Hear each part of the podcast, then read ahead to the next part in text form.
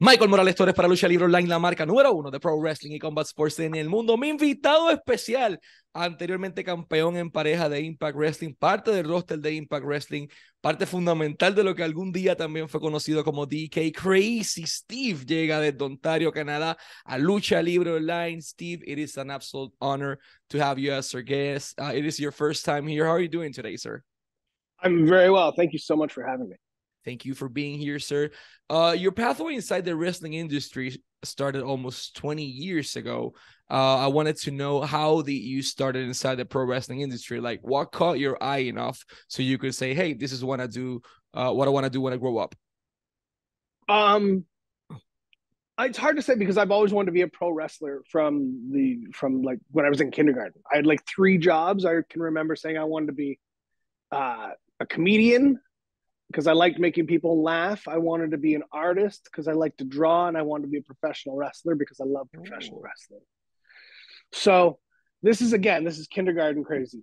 So, and then I just never lost sight in the pro wrestling thing. I guess after a while, like you know, when you're a kid, you you grow out of that was something I said in kindergarten, but um, the pro wrestling thing always stuck, and I and pro wrestling is something that I've always um, consumed I've never fallen out of it. You know, you'll you'll hear some people who who'll tell you like I didn't get into it till I was in high school, or once I got into high school, I got out of it. Um, so, uh, but for me, it just I was always it's always a constant. Um, I just never lost sight of that. As ironic as those words kind of are, but I just never lost sight of it, and then it became um, an option for me. Uh, you know, I had like one week left of high school, and a buddy of mine had found uh, Eric Young's WrestlePlex in Cambridge, Ontario, and he asked me to go with him. He's like, "Dude, you got to come with me. I've been training for like a couple weeks. It's awesome. You got to come." he wants students. You have to come. You have to come. And I can remember um, having the option of like, well, I just finished high school, or I'm just about to finish high school. Um, the normal thought is to go to college and get you know get some more education under my belt. Plus i'm i'm not a large human being as far as the world of professional wrestling is concerned.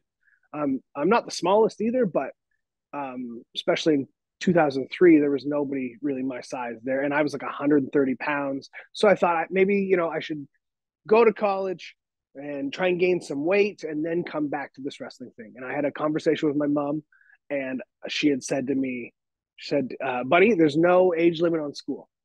You've always wanted to be a professional wrestler. You have this opportunity now. Go do it now." And that's all I needed to hear. And I went ahead, and obviously the rest is history. So. So not all the people inside this industry have the blessing or the opportunity that their own parents uh, were the one giving them the approval to move forward with this pathway. How do you felt, you know, when your mom told you, "Hey, go follow this pathway? Was it as a real moment in your life? You know is she if she's still here does she still support you? Um she's no longer with us but no oh, it, it uh no yeah, yeah. uh but she was my biggest fan. So well, it didn't come as like a shock or surprise and like uh, but yeah it just was reassurance. The biggest thing right? It, reassurance that like okay this is this is something i need to be doing. Is something i need to follow and follow through with. So um yeah, and and again, it's something that millions of conversations with my mom, but like that's one of the ones that will always stick with me, and like I can hear her voice in my head, and and like the words exact. So, yeah, yeah. So inside the Canada, there are a lot of talent. We obviously have the Rougeaus, we have the Harts, so that there are a lot of people, but the inspiration behind the crazy Steve gimmick, or at least the most similar I can see to it, is Vampiro Canadiense or Vampiro, which is uh, Canadian. Uh, he painted his face uh, white for a, a, period of time. Was he like kind of an inspiration to what you wanted to do, or uh, you know, who, who or what inspired uh, the face paint behind Crazy Steve?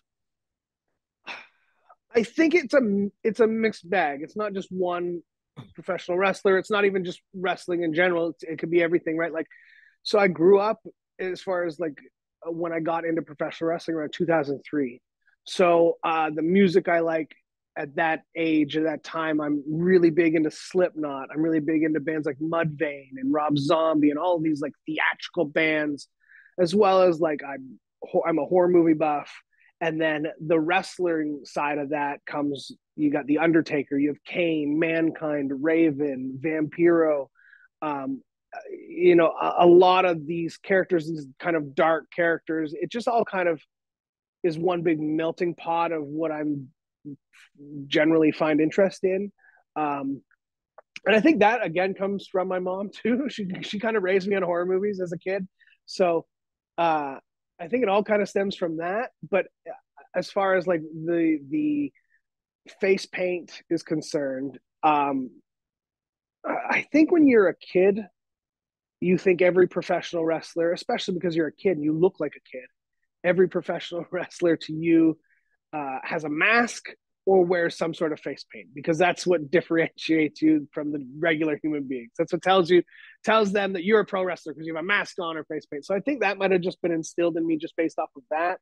But the inspiration for for the you know designs and all that stuff just comes from various things. Again, be it movies, music, wrestling. Um, I, I'm generally kind of artsy fartsy, so uh, it's just another side of me that I get to show the audience. I wanted to ask because usually the first bump is something everyone remembers. Mine sucked, and a lot of people I know hated their first bump inside a ring. As a wrestling fan that grew up, you know, watching this business, that always wanted to go inside that ring. Do you recall that almost religious experience or spiritual experience inside the ring? Do you recall your moment? Oh yeah, yeah, yeah, absolutely. you can see the smile on my face as you were talking. Like, yeah, the uh, my first bump, I I remember very well, and it wasn't looking back, it wasn't the most painful, but it was just an eye-opening experience. It was real. It was, it was, uh, like what this is what they do. That's I think those are my thought. That my my original thought was I took my first bump, and and my thought was this is what they do. It's a lot harder than I thought it was going to be.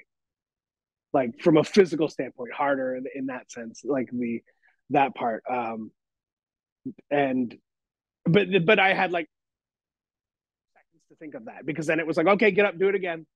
All right, get up, do it again. Okay, get up, do it again.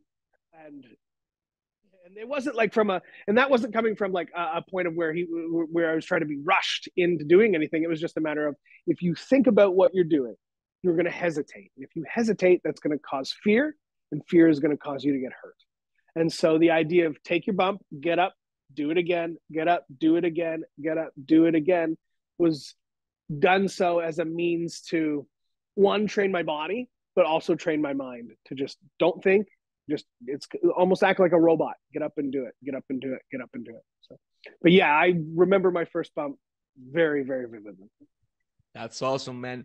Uh, you mentioned that you trained with Eric Young. Eric is a huge name and a huge talent inside Impact's history or TNA back then. Uh, you know, from going to train with Eric Young to suddenly you are in the same company that Eric Young, you're working with him. He's your coworker. He's you're, you're in the backstage area. Uh, you know, was it as a real moment in your life, having or a full circle moment when you signed with Impact Wrestling? Like, what do you recall of that first show you worked with them? You know, after having the opportunity to train with Eric for so long.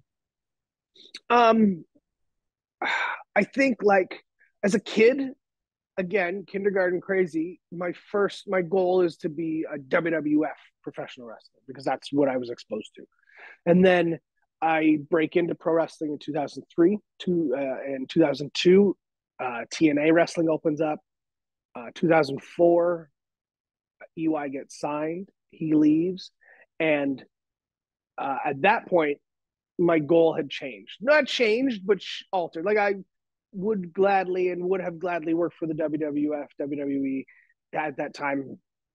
You know, no questions asked. But more than like more than wanting to work for a specific company, I wanted to work with my friends.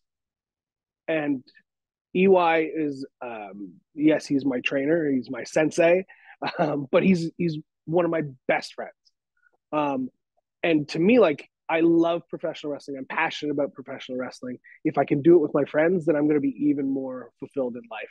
And so I just, you know, uh, continue to grind and work. And that became my goal. That became my focus to work for TNA. Um, and then when it finally happened, uh, it, when it finally happened, I ended up I ended up wrestling EY in my dark match. Um, that would eventually get me signed. Was that your and first then, match? It, uh, well, no, because it wasn't seen in front of people. It was a dark match in the sense that it was okay. I was there for like a tryout, but the people that were watching were like the agents, a couple of the boys, and the bosses, the VPs, and all that.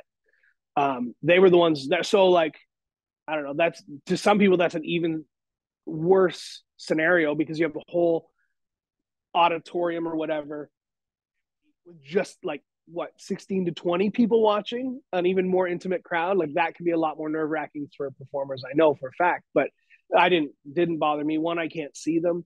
And uh, you know and so all i got to do is act weird. And i'm really good at doing that. And uh and so i had you know and i'm wrestling ey and despite the fact that he trained me we've never we'd only maybe wrestled in actual matches maybe two or three times prior to this. So i think a lot of people going into that had thought that we had been in the ring with each other a lot more than we actually had. But he can have a good match with a broomstick. So i uh i knew i was in good hands and then after that after i got signed it was ey who sent me the text i was back in canada and he sent me the text like hey you are going to get a call um, they're gonna they're gonna sign you. And I was like, I couldn't believe it. And he was like, dude, you can believe believe it. I'm telling you, you are now a contracted professional wrestler. And then, sure enough, like within the hour, I got a call from uh, the late Bob Ryder, and the, and that was that. We had talks, and the rest, as they say, is history. What a story! Uh, mm-hmm. And it, it's incredible, man. And you mentioned something really important, will lead me to my next question uh, and this may come to a surprise to certain people, but you are legally blind. Uh, you cannot, you know, see as as many people. Like you're inside an industry that your eyes are very valuable. Let's say it this way, uh, and you manage a way to overcome any adversity in your life to achieve your dream and to come on top because you're right now one of the top, you know, one of the top company inside not only the US but all the world. Like globally, Impact Wrestling is one of the top companies. Period. Like, how do you manage to overcome those uh, adversities in your life in order to to one like you were a tag team champion, you are in a top company, you achieve your dreams. Like, how do you felt, mm-hmm. man, with all this?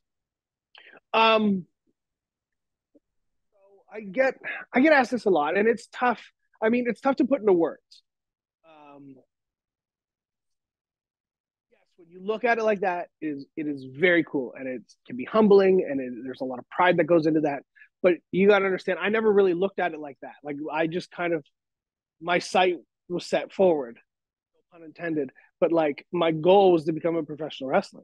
That's what I was going to do. The idea that like poor vision, I have poor eyesight and stuff like that, that's something I've always dealt with.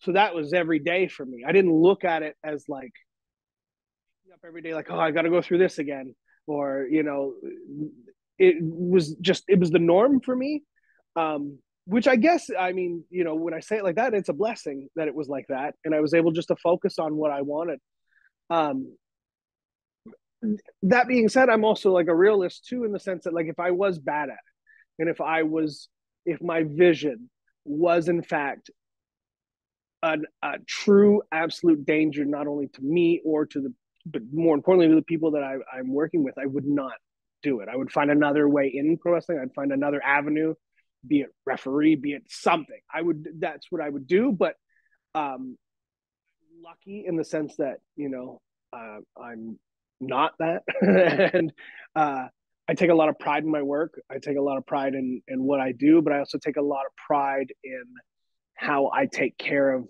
the guys that I'm working with because you get in the ring with somebody you can't see. Uh, I think that could be pretty nerve wracking, you know. And don't get me wrong, what we're doing is physical. It's very physical. It's organized violence. Um, so uh, I going into something like that, I know it's going to hurt already, you don't need me to punch you in your face and and bust up your nose and knock out your teeth. Just like I don't need you to do that to me because we got to do this again the next day and the day after that and the day after that. And uh, wrestling by itself is going to do that for us. So I don't need to be doing that to you. Um, and so again, and then I guess this goes back to like I looked up to guys like Bret Hart, uh, who has gone on record saying like, I can kick you full fledged in the face, and you're you will walk away with no black eyes, no broken noses, um, and like that's part of the magic and that's part of the art form in pro wrestling. And I I draw inspiration from that. And despite having poor vision i always i look to that and like that's kind of that's the kind of athlete and that's the kind of performer i want to have. Uh, and and that's kind of what you know part of what i want to leave behind when when i'm when my bump card is filled and i'm done with this pro pro wrestling business such amazing words, Steve. Uh, you know, humbling for me as well to hear them. Uh, if you allow me, I want to say something in Spanish uh, really quick. Mm-hmm. Este próximo, eh, bueno, lo primero que todo, todos los jueves, jueves, every single Thursday a las 8 de la noche del este. 8 de la noche del este todos los jueves. Impact Wrestling presenta su programación semanal por Access TV y también la tienen a través de, de, lo, de, la suscripción mensual que tienen en su canal de YouTube, que son los Impact Insiders. Está excelente, es de mi programación favorita. Así que denle la oportunidad. En adición a eso, tienen toda su mercancía incluyendo esta t-shirt que yo tengo puesta de Impact en shopimpact.com. Eh, ahí lo pueden encontrar Shop Impact en todo, todo tipo de mercancía. También tiene su, eh, su página en eBay para memorabilia, ebay.com slash Impact Wrestling para mercancía firmada, entre muchísimas otras cosas. Pero lo más importante es lo que va a estar ocurriendo este 18 de noviembre. Y es que el 18 de noviembre Impact Wrestling va a estar presentando su mega evento Overdrive eh, directamente en Louisville, Kentucky, y el día después, el 19, tienen también tapings eh, en Louisville, en Kentucky. Los boletos están disponibles ahora mismo en Ticketmaster. Lo que tienen que hacer es ir acá abajo, haces clic y puedes adquirirlo. Ticketmaster.com para boletos eh, para el evento Overdrive. Eh, y créanme, denle la oportunidad. Impact está en su punto más caliente y vale cada segundo de su tiempo. Steve, we go before we go to our last question. Due to time limits, I wanted to thank you so much for your time. It's been such an incredible story to share. Uh, last but not least, Impact Wrestling presents Overdrive. As, I was just saying in Spanish, uh, November 18 in Louisville, Kentucky. It's going to be huge. Every single Impact Wrestling event has a purpose. What can we expect from Crazy Steve this next November 18? On Overdrive, available on Impact Plus directly from Louisville, Kentucky? Well, if I tell you that, it kind of takes away from the fun now, doesn't ah, it? does. I mean, my name speaks for itself, and therefore, I always feel like predictable is the best way to go about it. However, what you can expect from the entire show is, you know, from top to bottom, you're going to get banger after banger after banger. Um, Impact Wrestling is set to deliver a spectacular show as we always set out to do. Um, Overdrive is going to be no exception. We're super excited to come back to Louisville. Uh, we're making Louisville, uh, we're purposely making Louisville like a regular stop on our loops. Um, and I know it's something that the roster and the company looks forward to uh, each time we see it on the calendar year. So, Overdrive is going to be fantastic. It's going to be awesome. Um, please, everybody, tune in. You know, Impact Insiders, uh, Impact Plus. We have it's it, there's ways for you to see it. You know what I mean? That we we've made it very easy for the for the consumer. So please check it out. It's going to be fantastic. Perfect. Let's wrap this up en español. Crazy Steve de Impact Wrestling y Michael Morales Torres para Lucha Libre Online, la marca número uno de Pro Wrestling y Combat Sports en el mundo. Y el 18 de noviembre, su única cita es con Overdrive de Impact Wrestling, disponible en Impact Plus.